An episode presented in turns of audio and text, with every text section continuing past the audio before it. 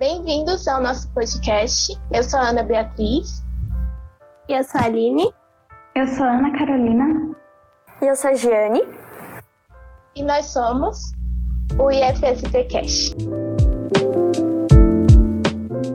Hoje temos a honra de receber Samuel Nascimento, ator, cantor e dançarino que participou de séries e filmes da Disney, como Violeta, High School Musical A Seleção e Quando Toca o Sino. E hoje ele vai nos contar um pouco da sua trajetória nesse ramo artístico. Oi, galera, tudo bem? Prazer enorme estar com vocês aqui. Obrigado pelo convite. você pode se apresentar para o público? Bom, galera, meu nome é Samuel Nascimento. Como a galera é, falou aí, eu sou ator, cantor, é, dançor, dançarino. É, também fiz algumas coisas como apresentador. É, eu sou brasileiro, moro na Argentina há quase nove anos. Passou muito rápido. O que mais? É isso, cara. Eu participei, tive, tive a sorte, a honra, o privilégio, a oportunidade de participar das primeiras produções da Disney na América Latina. Quando há mais de 12 anos atrás, o canal resolveu fazer produções locais, que sempre era tudo mudado, né? Então, pegava séries americanas eles enlatavam tudo. Então, quando eles começaram a pensar em fazer coisas originais para a América Latina, o primeiro projeto que eles fizeram foi o High School. Né? Foi um projeto que que nasceu fazendo essa pequena introdução, vocês entenderem de onde que eu saí. E eles, eles fizeram esse pequeno projeto porque o a franquia High School Musical nos Estados Unidos era muito grande. Foi, foi, foi, um, foi uma das franquias que mais vendeu no mundo dentro, da, dentro do, do Disney Channel. E aí eles pensaram, falaram, bom, vamos aproveitar a força da marca e fazer uma coisa maior. Então fizeram três filmes, um na Argentina, um no Brasil e um no México. E aí isso se transformou numa seleção enorme, num reality show que passou no Disney Channel e no SBT no Brasil. E daí, além, da, aí, ah, bom, além de eu ter participado desse programa reality casting, eu participei do filme e aí daí, a partir daí começou a, a surgir a possibilidade de eles fazerem coisas originais. Então, eu fiz, fiz o primeiro filme, fiz a primeira série. É, então, assim, tem, a, a, galera que, a galera que é a primeira em fazer alguma coisa, né, sofre todas as coisas boas e ruins. Então, assim, tem muita coisa boa, tem muita coisa ruim, mas não é porque a produção era ruim, era simplesmente porque ninguém sabia fazer. Então, a gente teve essa, essa experiência de ser os primeiros em muita coisa. Depois eu vim para a Argentina e tive a oportunidade também de fazer a primeira telenovela da América Latina em coprodução com a Europa, a África e o Oriente Médio. Era a primeira vez também que os caras, pô, vamos fazer uma novela, como seria isso? Eu tava lá metido no meio de novo e, enfim, depois participei de outras séries, fiz Violeta, fiz Soy Luna, participei da a, última série que eu gravei se chama Go, Vive a Sua Maneira, Viva do Seu Jeito, em português, né? Aqui é Go, Vive a Tua Maneira, que também passou no Brasil, não, passou no Brasil, foi uma série para Netflix, então passou no mundo inteiro. E é isso, fiz teatro, é, participei de muitos concertos musicais, e é isso. E agora estou aqui. Samuel, né? Como você descobriu que a sua vocação era atuar e cantar? Que idade você tinha? Você teve o apoio da sua família nesse processo? Cara, como eu descobri, como eu descobri. Eu sempre gostei muito de, eu sempre gostei muito de, o brasileiro é muito musical, né? O brasileiro é a gente, a gente dança, nasce dançando e cantando, dança nas festas de família e tal. Mas daí a pensar que isso ia ser uma profissão é uma coisa muito doida. Então assim, meu, eu nunca, eu nunca pensei que pudesse ser uma profissão, porque para mim era um sonho muito inalcançável. E eu, eu, eu, acho que o processo mais doido que aconteceu comigo foi assim: eu, justa, eu justamente nunca vi isso como um trabalho. Eu via como uma coisa que eu gosto muito de fazer, que é inalcançável. Eu gostava de ver as pessoas na televisão, né? Já, na minha época, eu sou um pouquinho mais velho que vocês, né? Não muito. Na minha época, por exemplo, eu sou da época da primeira versão de Chiquititas vocês imaginam, né? É, que passou no, que passou no, no, Brasil. E eu assisti aquilo e era né, aquela telenovela musical e ficava, nossa, que legal, que legal seria poder fazer isso. Mas eu não imaginava que isso era um trabalho. Para mim era tipo um sonho. Então, assim, a minha família não me apoiou muito, mas não é porque a minha família era ruim. Era porque era, era... a gente tem muito medo daquilo que a gente não conhece. Então, o primeiro casting que eu fiz na minha vida foi um casting pro Popstars que era um reality show que passava no SBT também há mil anos atrás, direto no Túnel do Tempo. que foi, foi um, um, um casting parecido com esses castings é, de The Voice ou American Idol que, vocês, que a gente vê na televisão, mas era um teste, era um casting para escolher uma banda de meninos. Né? Tanto é que é, no Brasil o Popstars escolheu o grupo Bros e o Popstars feminino escolheu o grupo Ruge. Pra vocês terem uma noção. O primeiro teste que eu fiz na vida foi esse. E eu nunca tinha dançado nem cantado na frente de ninguém. Isso é assim, só no quarto, né? Escondido, de preferência, que ninguém veja. E só que assim, quando chegou aquele momento de tipo assim, nossa, eu, eu gosto de fazer isso, eu, é, eu, quero, eu quero testar, quero testar para ver se eu sou bom. A minha família, nesse momento, não é que eles nem apoiaram nem, não, e nem desapoiaram. Eles simplesmente acharam que era uma coisa tipo, ah, é uma zoeira. Sabe? Né? A gente levou, levou assim meio que na, na brincadeira, na esportiva, uma coisa assim. E aí tinha. Foram 36 mil pessoas inscritas nesse, nesse, primeiro teste que eu fiz. E eu fui passando em todas as eliminatórias até chegar a 12 semifinalistas. Então você imagina, de 36 mil inscritos para chegar a 12. E aí minha, a gente assinei um contrato com a Sony Music e tal, minha família teve que ir lá também e tudo mais. Nesse momento a gente ficou muito com medo, né? Tipo, meu, a gente pensou que estava brincando. Entendeu? A brincadeira tá ficando séria. É, e aí eu justamente, hoje eu entendo, né? E tal, porque não, né? eu acredito que as coisas não acontecem por uma razão e acontecem também por uma razão. E naquele momento eu fiquei muito, eu fiquei muito tenso porque enquanto eu estava levando esse casting como uma brincadeira, eu estava lá dançando e tal. Quando eu assinei o contrato, eu fiquei tenso, não consegui cantar mais, é, travei, e aí, enfim, depois eu fui eliminado. Mas eu quis falar só essa parte para dizer para vocês de onde nasceu essa vontade, né? Responder a pergunta, de onde nasceu essa vontade. Eu eu, música sempre fez parte da minha vida, minha família é muito musical. É, a Ana pode falar um pouquinho para vocês sobre isso. Entendeu? Como eu, como eu acredito que é todas as famílias brasileiras, né? A gente se junta no final de semana e tem música. Então daí vem uma vontade. E depois foi um grande processo para minha família me apoiar, não é no, nem no sentido de tipo era no sentido de aceitar. Eu acho que eu passei por um momento da minha família aceitar, que era isso que eu queria fazer eu ia fazer, vocês querendo ou não, porque eles tinham muito medo, né? minha família tinha muito medo, porque a gente não entendia como era esse mundo. Acho que a gente não entende até hoje. Samuel, por ter dado o início da sua carreira muito cedo, você já cogitou a possibilidade de seguir em outra área? É, sim, e, é, não, eu não achei que foi muito cedo, hein? Eu achei, inclusive, que foi meio tarde. Eu tinha 20. Eu, eu tinha 23 anos quando eu comecei. E eu achei que era muito tarde, porque, né, na minha época,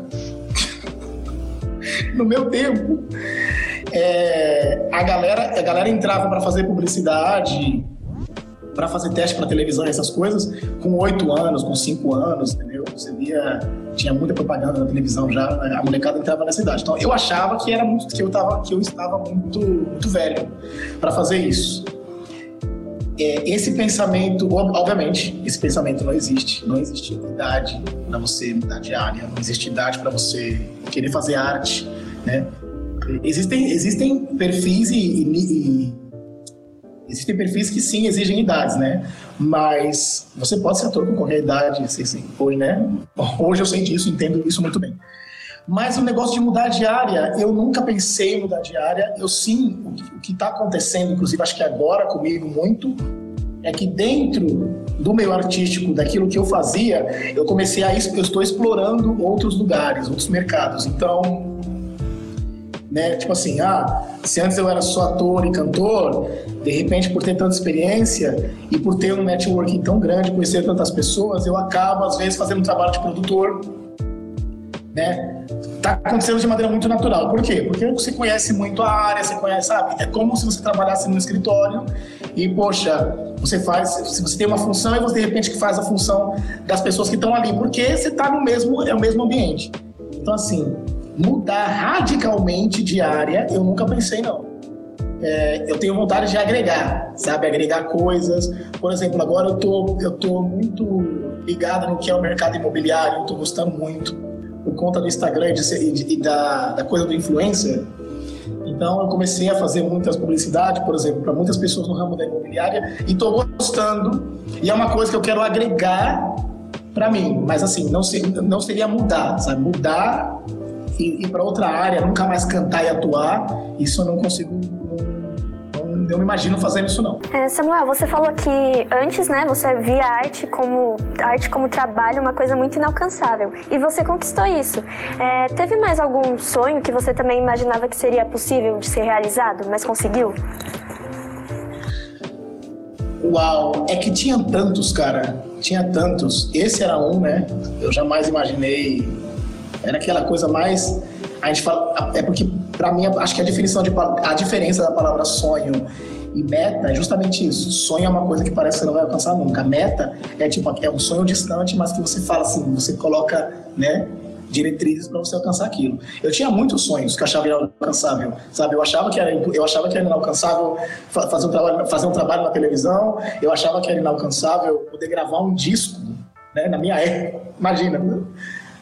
É, é, é, essas perguntas é complicada porque a minha idade vai ficando cada vez mais aparente, mas vamos continuar. Na minha época você não tinha facilidade, por exemplo, de que você tem hoje. Tem, tem, uma, tem é, hoje em dia para você gravar um disco, gravar uma música, você grava na sua casa sabe? A galera tem estúdio em casa, grava em casa, coisa absurda. Na minha época não tinha isso. Então, assim, para você gravar, você precisava de um estúdio, precisava do respaldo de uma gravadora, blá, blá, blá, blá. Então, assim, essas foram muitas coisas que eu achava inalcançável. E eu acho que uma das maiores delas, eu acho, não tenho certeza, foi viajar para outros países, com certeza. Porque, assim, era uma coisa que eu nem pensava, sabe assim? Era uma coisa que talvez eu cogitasse, mas nem pensava, porque, meu, imagina, morava em São Paulo, em Guarulhos, nunca tinha saído nem de São Paulo, nunca tinha ido nem para o Rio de Janeiro, por exemplo. E então, você sair do país, para mim era uma coisa muito impossível, era absurdo. E a primeira viagem que eu fiz na vida, a primeira vez que eu subi dentro de um avião, foi para ir para outro país. Então aí eu voltei para Brasil, depois fiz turnê no Brasil inteiro, tal, conheci muitos, né, não o Brasil inteiro, mas boa parte do país. Depois, com, graças a outros projetos, conheci a Europa inteira, é, muitos países da América Latina, do da Centro, é, Centro-América e tudo mais. Então, assim, eu acho que viajar para muitos países foi um sonho que eu não sonhava, que eu almejava e que, eu, que aconteceu. Samuel, é, você falando aí que você, primeira vez que você viajou, você viajou para outros países, como que foi você ir para um lugar totalmente diferente? Você pensava em trabalhar antes no exterior? Não, não foi, foi. A primeira vez foi horrível. foi horrível, rapaz. Porque foi assim, a gente, né? Eu, eu, eu tinha. Eles tinham escolhido o elenco que ia fazer parte do High School Musical Brasil, né? O High School Musical, a seleção, o desafio e tal.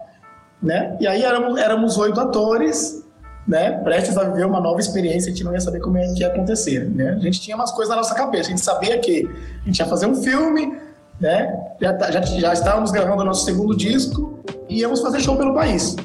E aí disseram pra gente assim, bom, agora a gente tá aqui pra Argentina, porque tinha um programa chamado Zapping Zone, que passava no Disney Channel, que ele era gravado aqui, ele era gravado na Argentina, em português e em espanhol no mesmo cenário e tal, só mudava os apresentadores e gravava lá. Então, beleza, vamos nós para lá. Rapaz, foi traumático, foi horrível. Eu sou minha mão suava, entendeu? Quase chorei. Aí cheguei no.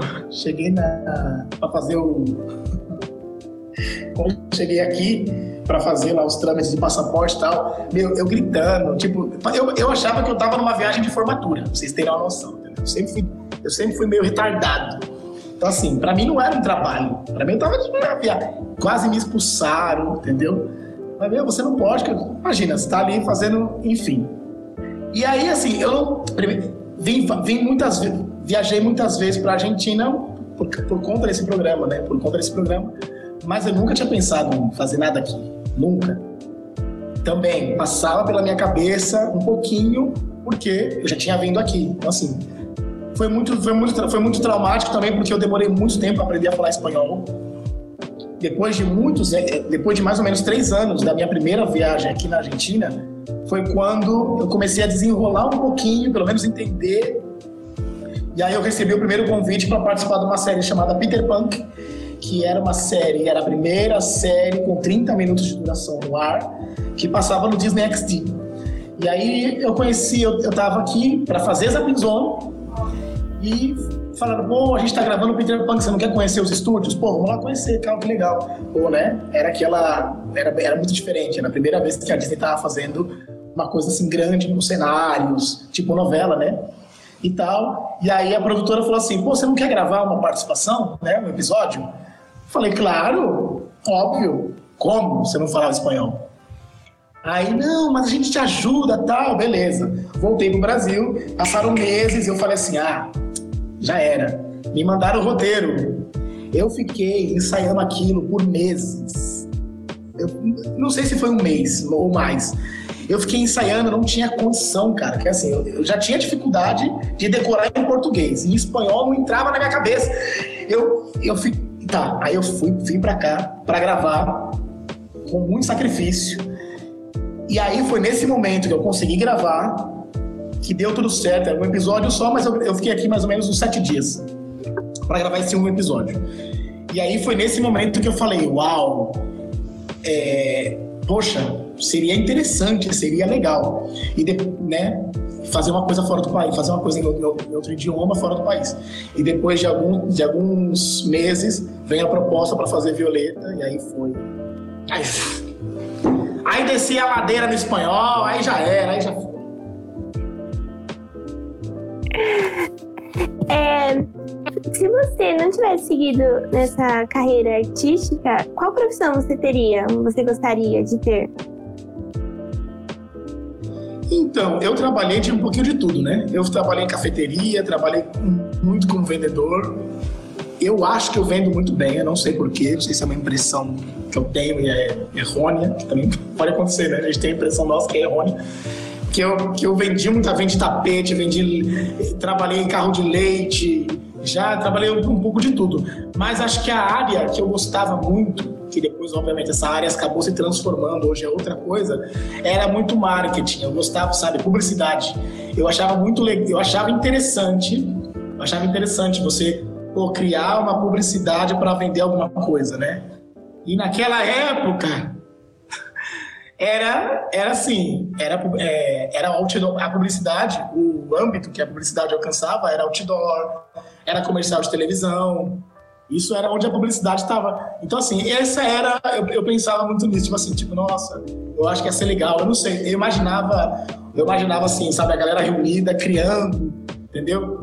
E eu achava isso interessante. Obviamente, publicidade e marketing hoje, eu não sei nem se continua existindo como era antes, porque mudou completamente. Né? As, as redes sociais estão aí. Oh, é, existindo, né? Continua existindo, mas de uma maneira diferente eu acho que é até uma coisa meio injusta com quem estudou publicidade e marketing há muitos anos atrás, porque qualquer pessoa pega um telefone hoje em dia e tem a possibilidade de fazer publicidade, de fazer marketing, é, ou aprender um pouco disso. Mas eu acho que eu ia estar trabalhando com alguma coisa assim nesse sentido, sabe, publicidade, marketing, coisas criativas, que é, que é uma coisa que eu me, me interessava e me interessa até hoje. Tá, ok. É, Samuel, né? Então, ah, como você mesmo disse, você participou de várias séries adolescentes. Então, partindo disso, como que foi participar de séries voltada para o público juvenil? Cara, foi muito tranquilo, foi muito normal, porque não era. Foi, quer dizer, eu acho, acho que foi muito normal, porque apesar de eu ter 24 anos, quando, né, quando eu comecei a gravar essas, essas séries, eu fazia papel de, de muito menos, né? O DJ, por exemplo, de Quando Toxino era era eles estavam eles ali terminando o terceiro colegial, segundo colegial, entendeu? Então sempre estava interpretando pessoas mais jovens. Mas foi tranquilo porque eu sempre eu acho que eu nunca acompanhei muito a minha idade, entendeu? Então para mim foi meio tranquilo porque eu não tive que fazer um super trabalho de atuação já não tendo muita experiência, né? Não tinha muita experiência. Então não tive que fazer um super trabalho de atuação em interpretar pessoas mais novas, mas sempre gostei, sempre tive amigos muito mais novos que eu, sabe? Na minha casa e no, no, no, Brasil, quando ia para casa da minha mãe, né, o meu grupo de amigos, eles, eles tinham diferentes, diferentes idades. Então tinha lá a molecada da minha idade, 24, 23, 25, E também tava lá jogada a molecada de 12, a molecada de 10. E eu sempre me, dei, eu sempre me relacionei muito bem com a molecada mais nova. E, então, para mim, foi muito natural, foi muito tranquilo e muito prazeroso também. É, não teve uma pressão, não teve. Também não teve nem preocupação, eu diria, sabe? Ah, estou. Sempre gostei, nunca tem muita gente que trabalha, que faz, que faz algum tipo de trabalho juvenil e pensa assim: ai, não quero mais fazer isso porque quero fazer agora um personagem mais complexo. E eu entendo, eu, todo ator passa por isso, eu acho que é válido você querer fazer diferentes personagens para você mostrar a sua flexibilidade como ator. Mas eu não tenho problema nenhum, eu amo trabalhar com adolescentes, trabalhar com e para adolescentes. Tanto é que tenho trabalhos paralelos que eu faço com relação a isso, é, sabe, palestras nas escolas, palestras motivacionais voltadas para esse público. Então, para mim sempre foi muito prazeroso e me sinto muito é, muito feliz trabalhar para porque trabalhar para essa galera ou para essa faixa, faixa etária é muito legal. Obviamente mudou, né? Mudou muito o que, o que era as séries antes, o que são as séries hoje em dia. Né? Os temas estão cada vez mais elaborados, a molecada exige muito mais, cada dia muito mais né?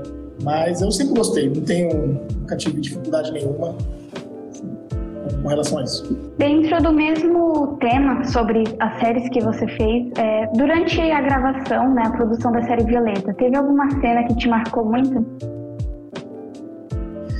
É que teve tantas, né? Foram muitas. Desde a primeira, como eu falei para você, é, como eu falei para vocês, é, quando eu cheguei aqui, apesar de, ter, apesar de ter feito já uma pequena participação numa série falando espanhol, quando eu vim fazer Violeta, né, que me deram, que, que me, me convidaram, eu fiquei muito feliz. Comecei a estudar espanhol, mas eu tinha um mês, pouquinhos meses para aprender alguma coisa. Então, não, não, tinha como, né? Foi, foi o primeiro, primeiro, o primeiro segundo idioma que aprendi, primeiro idioma que aprendi. Então, quando, quando eu cheguei aqui, eu lembro que eu cheguei, me deram uma professora particular e falaram assim: não, tranquilo, você vai fazer a sua primeira cena só daqui a um tempo e tal. Você vai ter um tempo para se acostumar com o idioma. Ok. Passou dois dias, ó, oh, amanhã você tem que vir gravar uma música em espanhol. então foi assim, entendeu? Fui jogado nos tubarões e aí tava lá dentro de estúdio. A primeira música que eu gravei, eu gravei pela fonética. Eu não entendia nada. Então, eu, eu, entendi um pouquinho, né? Que a gente mas assim, não sabia. Você fala assim, traduz para minha música. Não tinha a menor ideia do que era. Inclusive foi foi Vem e Canta. Vem e Canta, dame tu mano. E aí eu tive a, a benção. É, eram três produtores musicais que gravavam com a gente. E um dos produtores era brasileiro. E então, obviamente, todo mundo também super entendendo a situação, porque os italianos também não falavam muito bem espanhol. Muitas outras, não era só eu o único, né, que não falava. Eu fui o que mais demorei a aprender. É, é, mas os italianos também não falavam espanhol e tal, tinha os espanhóis também não, sabe? Tinha, tinha outras, outras nacionalidades que também não falavam. Então tava todo mundo ali, tá, eu tava num ambiente seguro para aprender e tal. Só que assim, eu lembro claramente que foi que eu tive que gravar por fonética.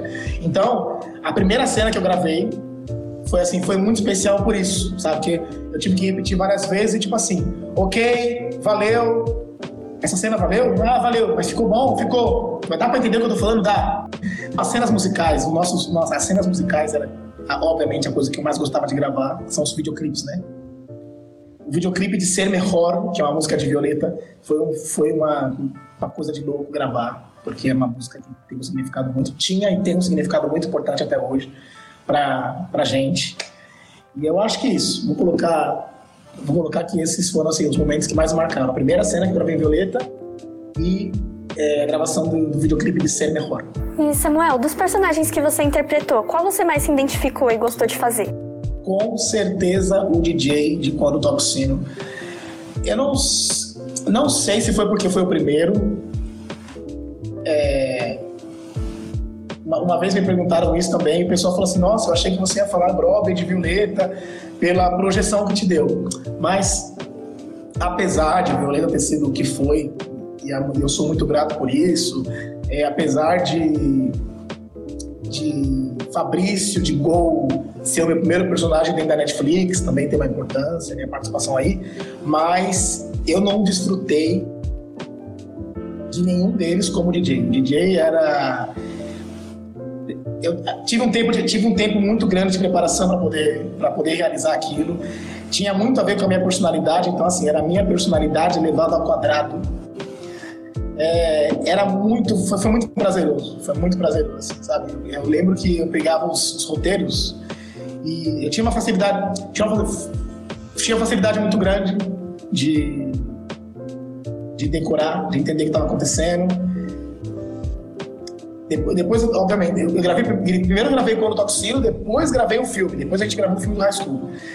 Mesmo assim, tudo bem, nossa, o filme saiu, né, na tela onda e tal, mesmo assim, o personagem que eu mais gostei de fazer foi o DJ, tipo, Toxino. Aquele personagem foi, assim, foi muito legal de fazer. Depois, é, nós tivemos uma parte, tivemos na terceira temporada, é, o pessoal avisou a gente que íamos ter a participação da Demi Lovato.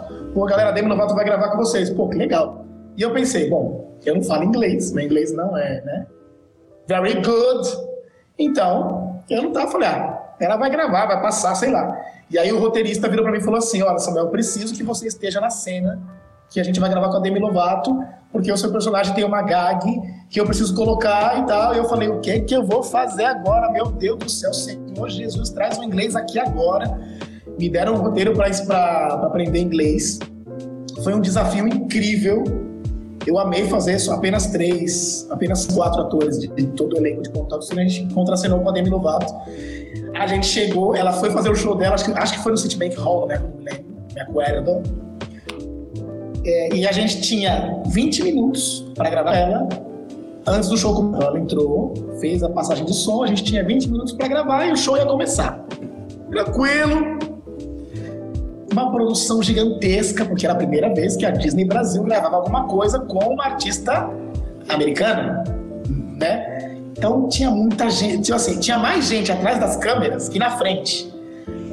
Sabe, aquela loucura tal a menina entra, a gente já tinha passado a mesma cena um milhão de vezes, né, com ela, sem ela. Ela entrou, tal, a gente fez a cena, ela, ela errou, errou, começou a rir, ela se sentiu confortável para fazer. E a gente assim,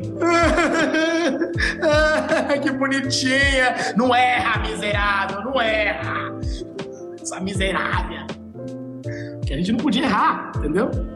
Então assim, esse personagem ele me deu todas essas, essas experiências muito interessantes. De, foi o primeiro, é, de aproveitar muito, de poder contracenar com o Demi Lovato. Depois ele ganhou uma série web na internet, que naquela época eu, eu, eu brinco que o DJ foi o primeiro youtuber né, do Disney Channel, que ele tinha um canal no YouTube muito doido. Inclusive tá no YouTube, todos os, os, os vídeos do, do, do, do DJ, blog do DJ, tá tudo no YouTube. Se vocês quiserem depois olhar, é muito legal. Samuel, você participou de algum programa, uma entrevista que te marcou muito? Uma entrevista que me marcou muito?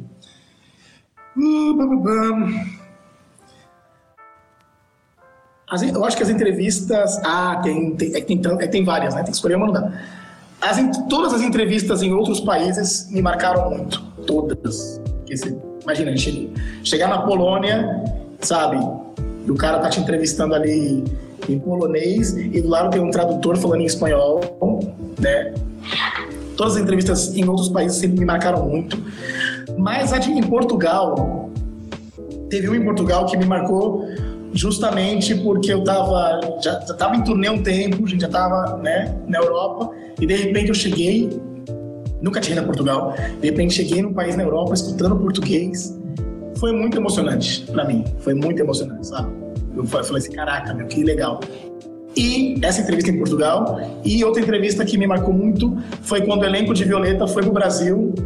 Nós, a gente foi entrevistado pela nossa, Maria Cândido, se nome Maria Cândido, acho que é o nome dela. Enfim, foi, foi, a gente foi entrevistado por. Teve uma conferência de imprensa no Brasil enorme, mas eu lembro que a gente deu uma entrevista para Band, para mais uma galera, e para mim foi muito especial, porque eu estava ali meio que o host eu estava meio que de apresentador do elenco, né? Porque ninguém falava português. Eles entendiam algumas coisas.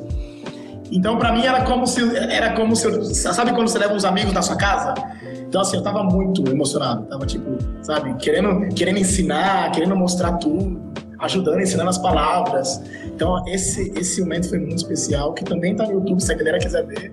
É só colocar Violeta no Brasil. Se quiser, coloca assim, Violeta no Brasil na Band. Tem uma matéria grande lá no YouTube. Foi uma, uma experiência fenomenal. É, em 2013, você ganhou os meus prêmios Nick de melhor ator coadjuvante. É, como você se sentiu? É, isso, essa conquista foi importante na sua carreira? Essa palavra carreira é muito doida também, porque assim, não é que eu não. Não sei se eu tento levar as coisas muito de maneira tranquila, ou porque as coisas foram acontecendo muito rápido, que assim, não, eu, pra mim eu não tava. Eu tava, eu estava, eu estava simplesmente, estava como estou até hoje, eu acho. Simplesmente trabalhando, fazendo aquilo que eu gosto. Não era uma coisa assim, uau, minha carreira, que eu quero pra minha carreira e tal. Quando, quando eu fui nomeado, eu já achei muito estranho, entendeu?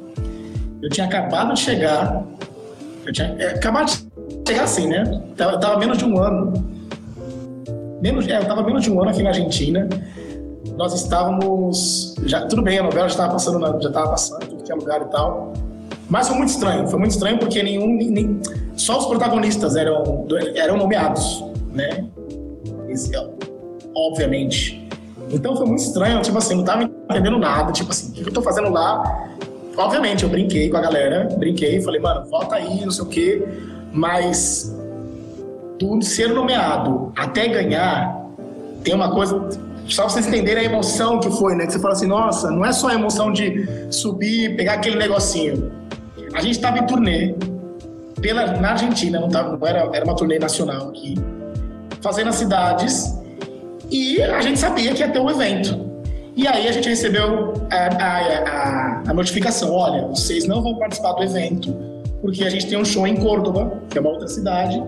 O evento vai ser realizado em Buenos Aires, então vocês estão nomeados, mas não vão participar do evento, que a gente tem um show para fazer. Ok, beleza tal. Aí a gente fez o show. A gente terminou de fazer o show. O evento era no dia seguinte. Falaram assim pra gente, imagina, que vocês imaginem a cena, pra vocês entenderem.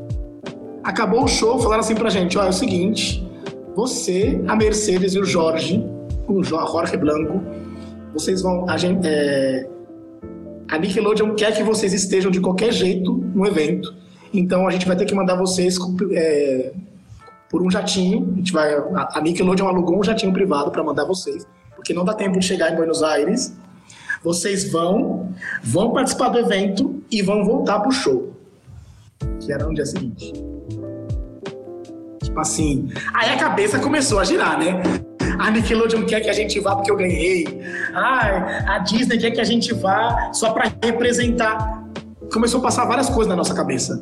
E foi a primeira, foi a única vez que isso aconteceu. Todas as outras vezes, é, os protagonistas iam né? De boa, não tinha. Não, essa foi a única assim.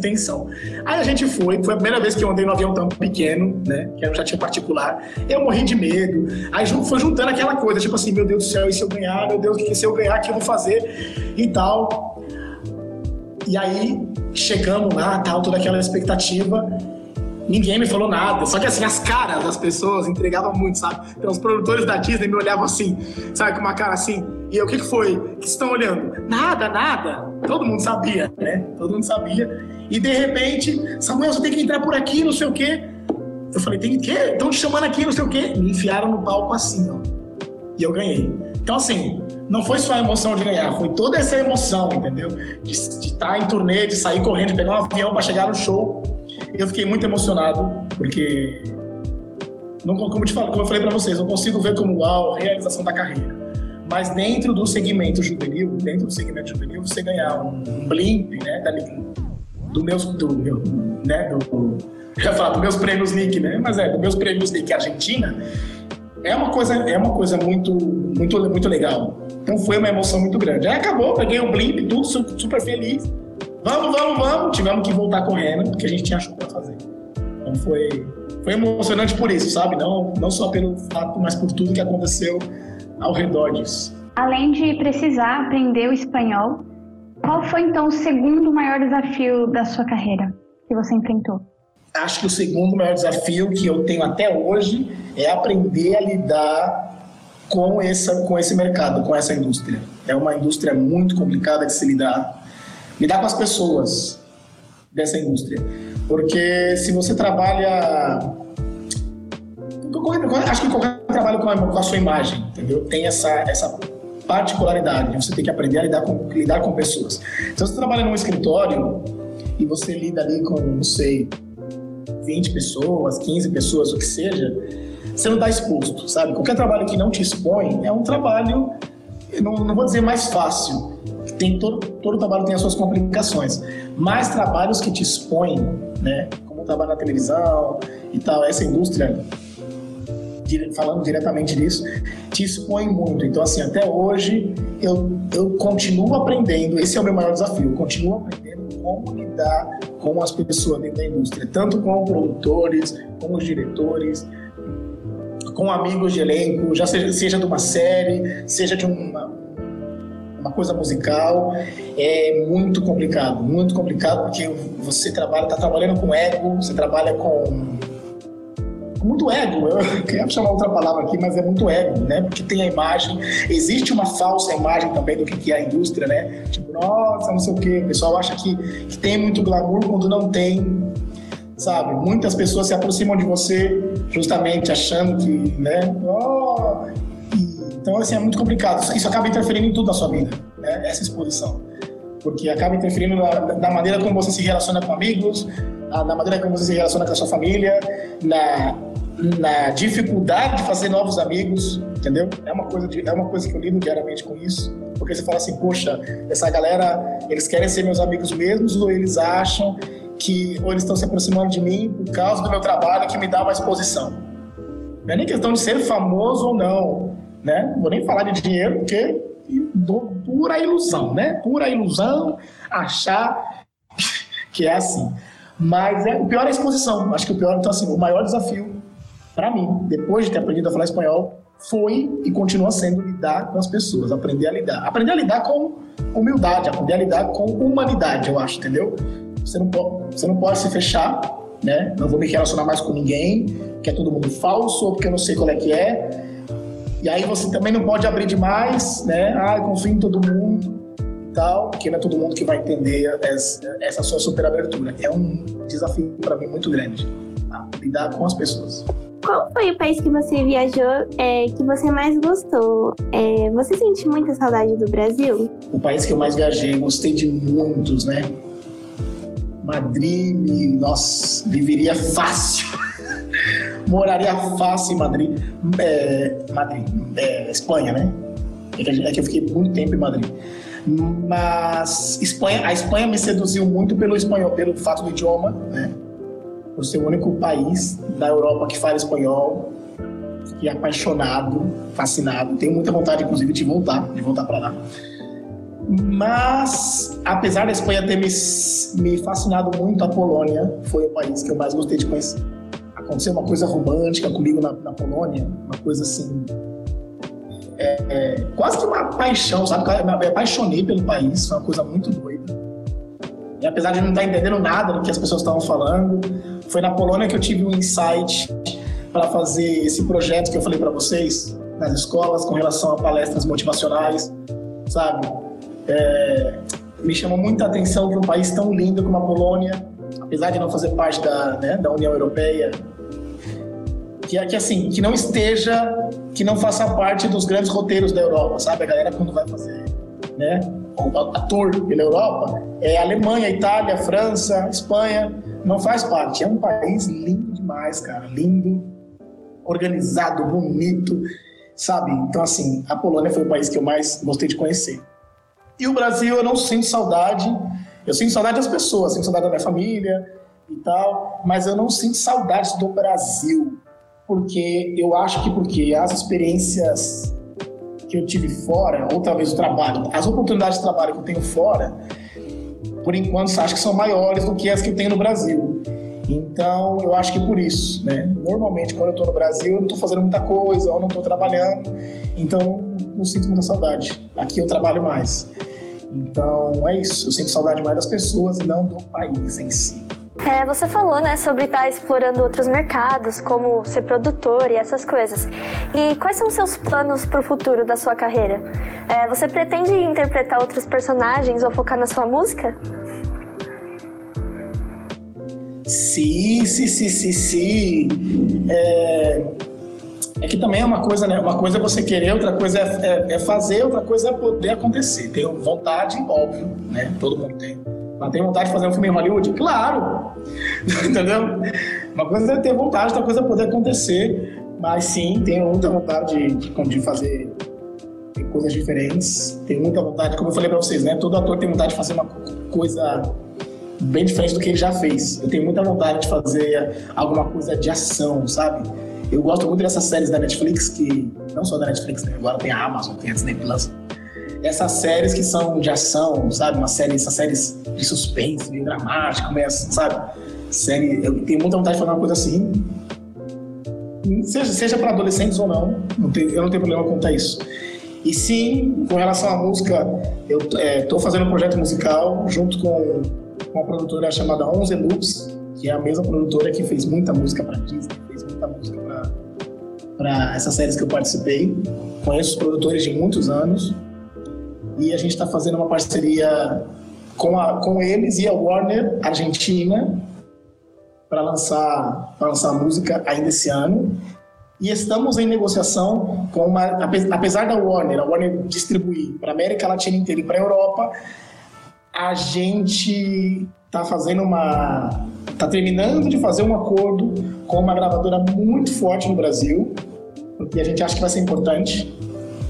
E assim, então estou muito feliz. Vai ser, vai ser a primeira vez, assim, eu acho que eu, que eu volto a trabalhar de, de certa maneira no Brasil. Não, não trabalhar no Brasil, porque tudo que eu fiz passava aí. Mas assim, o fato de estar tá fazendo essa coprodução com uma gravadora tão forte no Brasil como essa, ainda né, logo mais eu vou poder falar, me faz pensar, puxa, estou voltando a fazer uma coisa mais para o meu país, né? A música também está nos dois idiomas, e é isso. vai, ser, vai, ser, vai ser legal, vai ser legal. Samuel, você já sofreu algum preconceito por ser brasileiro ou até mesmo por ser negro? Nesse ramo? Olha, no ramo em si, na indústria, eu não sei se você se acostuma, porque o que acontece muito é que você se acostuma, você se acostuma, né? O racismo, a gente, você, você se acostuma e aprende a lidar com isso, eu acho. Então, assim, não é uma coisa que eu coloco muita atenção no meu dia a dia, seja no Brasil ou em outros países, de entrar num supermercado e ter um segurança te seguindo. Você acaba relevando tudo, relevando coisas que talvez não tivesse, não devesse relevar. Mas eu também, eu, não, eu também não sou a favor de você se vitimizar, sabe? Isso existe, mas eu também não quero ficar me vitimizando por isso. Existe, ok, é um problema de vocês, não é um problema meu, vocês têm um preconceito ou racismo. Então eu tento passar por cima. Então eu passei por cima de muita coisa, sabe?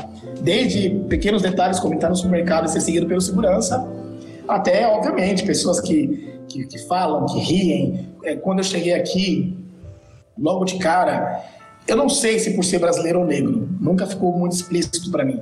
Mas eu tive problema com alguns atores é, que não é que me faziam bullying, né? Que a palavra bullying é mais usada para escola. Era, era uma zoeira, sabe? Que assim, existia uma zoeira que não.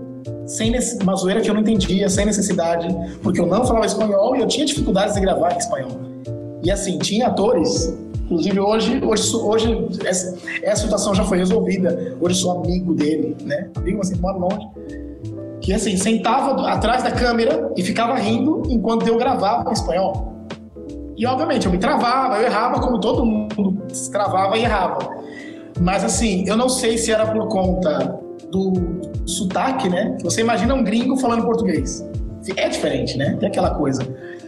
E assim, eu tive que lidar com isso. Eu falei, bom, o negócio é o seguinte, ou eu lido com isso aqui, ou você não vai aguentar, não vai, entendeu? Então, assim, eu ia passando por cima, ia passando por cima, depois de um tempo, depois de um um ano eu acho, trabalhando junto, fazendo show. Depois de um ano, a gente se tornou amigo eu, eu pude falar para ele disso. Falar, meu, isso aqui me incomodava muito, isso aqui, ô, oh, desculpa, eu não sabia que te incomodava, eu fazia mais na zoeira e tal. Mas, então assim, na indústria, eu não posso falar para vocês assim, ah, teve um caso específico, porque foram muitos, entendeu? É, sabe? Eu, esse é o pior racismo, né? É aquele que não aparece de cara, é, aquela, é aquele grupinho que, que tá falando de você, mas sabe, você sabe, sabe? Aquela risadinha, o segurança que te segue numa, no supermercado. Mas uma coisa que aconteceu, eu não quero falar, não foi na indústria, tá? Foi uma coisa que aconteceu que foi, foi a única vez que, eu, que eu, eu posso afirmar com todas as letras. Aqui eu sofri racismo, a Disney me apoiou muito nesse sentido foi quando a gente estava na. Foi a única vez também. A gente estava em turnê, estava na Alemanha, é, já, já tinha passado por vários países. Nunca tinha tido problema algum em nenhum país, nenhum, nesse sentido. E a gente chegou, a gente sempre andava com aviões, eram aviões privados, assim, só no avião só tava a nossa equipe, produção, câmera, é, todo mundo, assim, total, o, o avião era sempre só a gente. E a gente desceu na Alemanha e tal, e todo mundo passou, a gente saiu de boa, tá? pegou nossas malas. Eram 120 pessoas viajando. Quando eu estava saindo pela porta do aeroporto, os policiais me chamaram. Tudo em inglês. Não, você não pode sair, não, vem aqui e tal. Aí a minhas, a, a, meus amigos estavam do lado assim, né? O, o produtores. Não, tal, não sei o quê. Afastaram todo mundo da Disney, me colocaram numa sala e eu fiquei sendo interrogado por 30 minutos em inglês. Eu sabia já, né? Sabia desde o começo, mas eu falei, vamos fingir normalidade. Me perguntaram de onde eu era, quem não sei o que, que eu tava fazendo, o que, eu tava vindo, não sei o que. Beleza. Aí o, o, o, cara saiu, veio o outro. Quem é você? De onde você veio? Que não sei o que. Aí teve uma hora que eu enchi, enchi a paciência. Eu também só enchi a paciência porque eu sabia que a Disney ia me respaldar, senão eu tinha ficado bem quietinho na minha, né? Mas aí eu enchi a paciência e falei assim: ó, é o seguinte, eu já respondi vocês. Vocês já viram a minha mala mais de três vezes, entendeu? Eu falei assim: qual é o problema? Porque assim, vocês não estão querendo deixar entrar no seu país porque eu sou negro? No, this is no problem, que não sei o quê, e tarará, piriri. Aí, aí alguém da Disney entrou, tal, não sei o quê, beleza, eu passei. Eu tava revoltado já, né? Tava revoltado. Passei.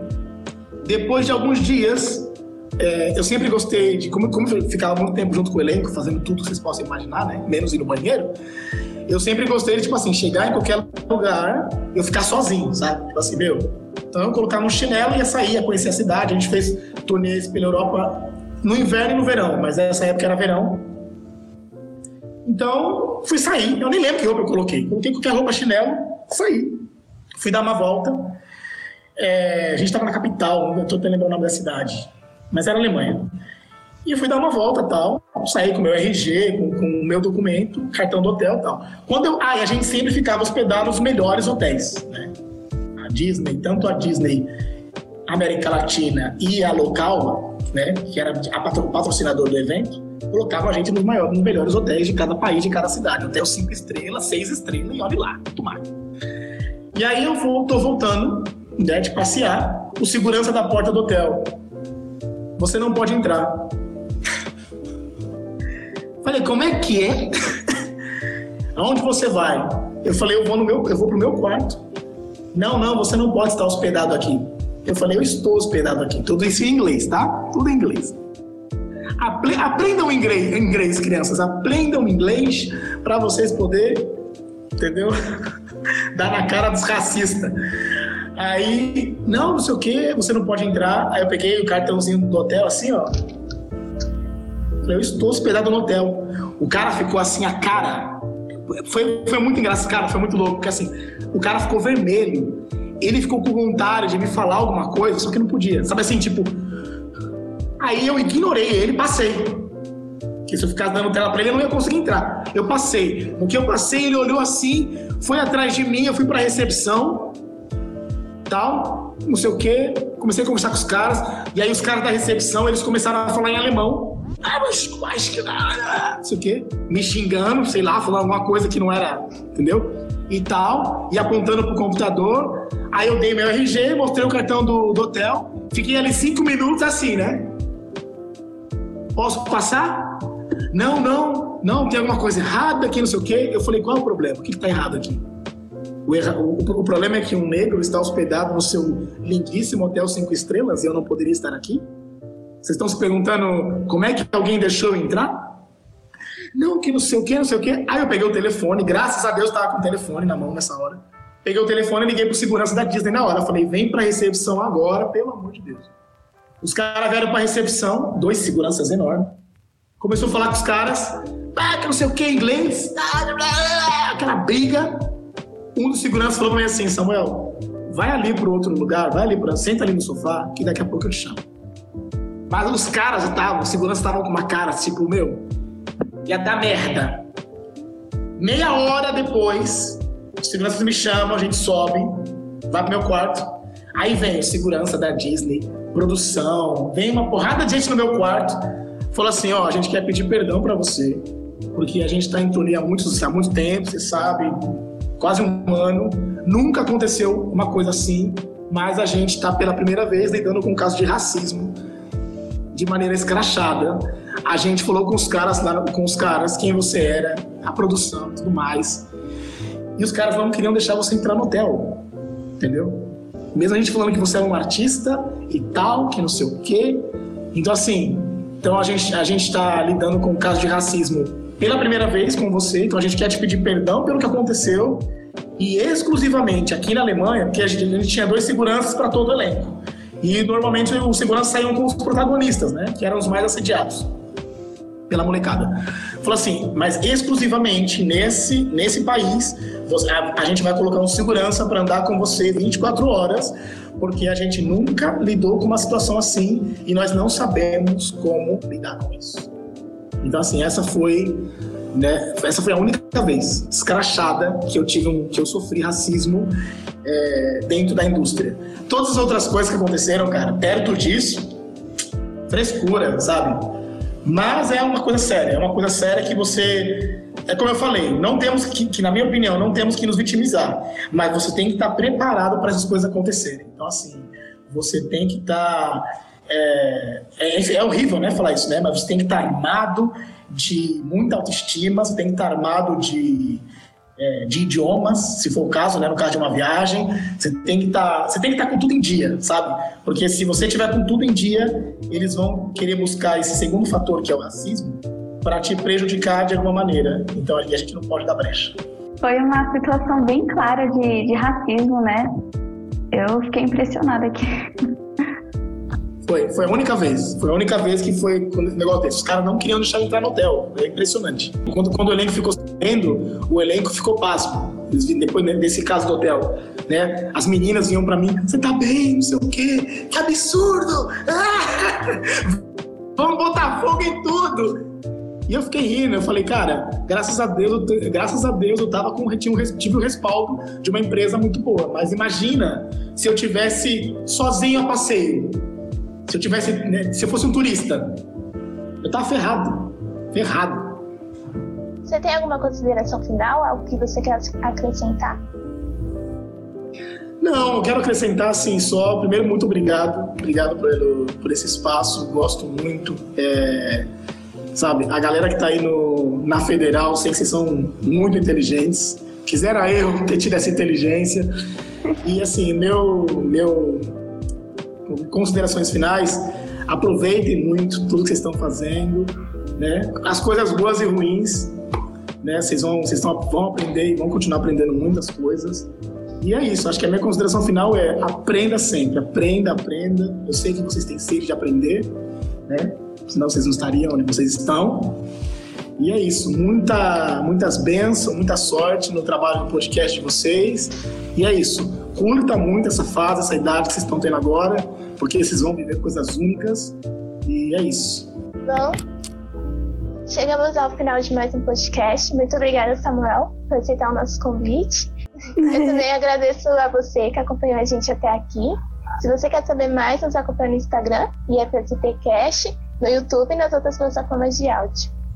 Até o próximo episódio. Foi uma honra pra gente. Obrigada por aceitar o nosso convite. Demais. Imagina, a honra foi minha. Obrigado.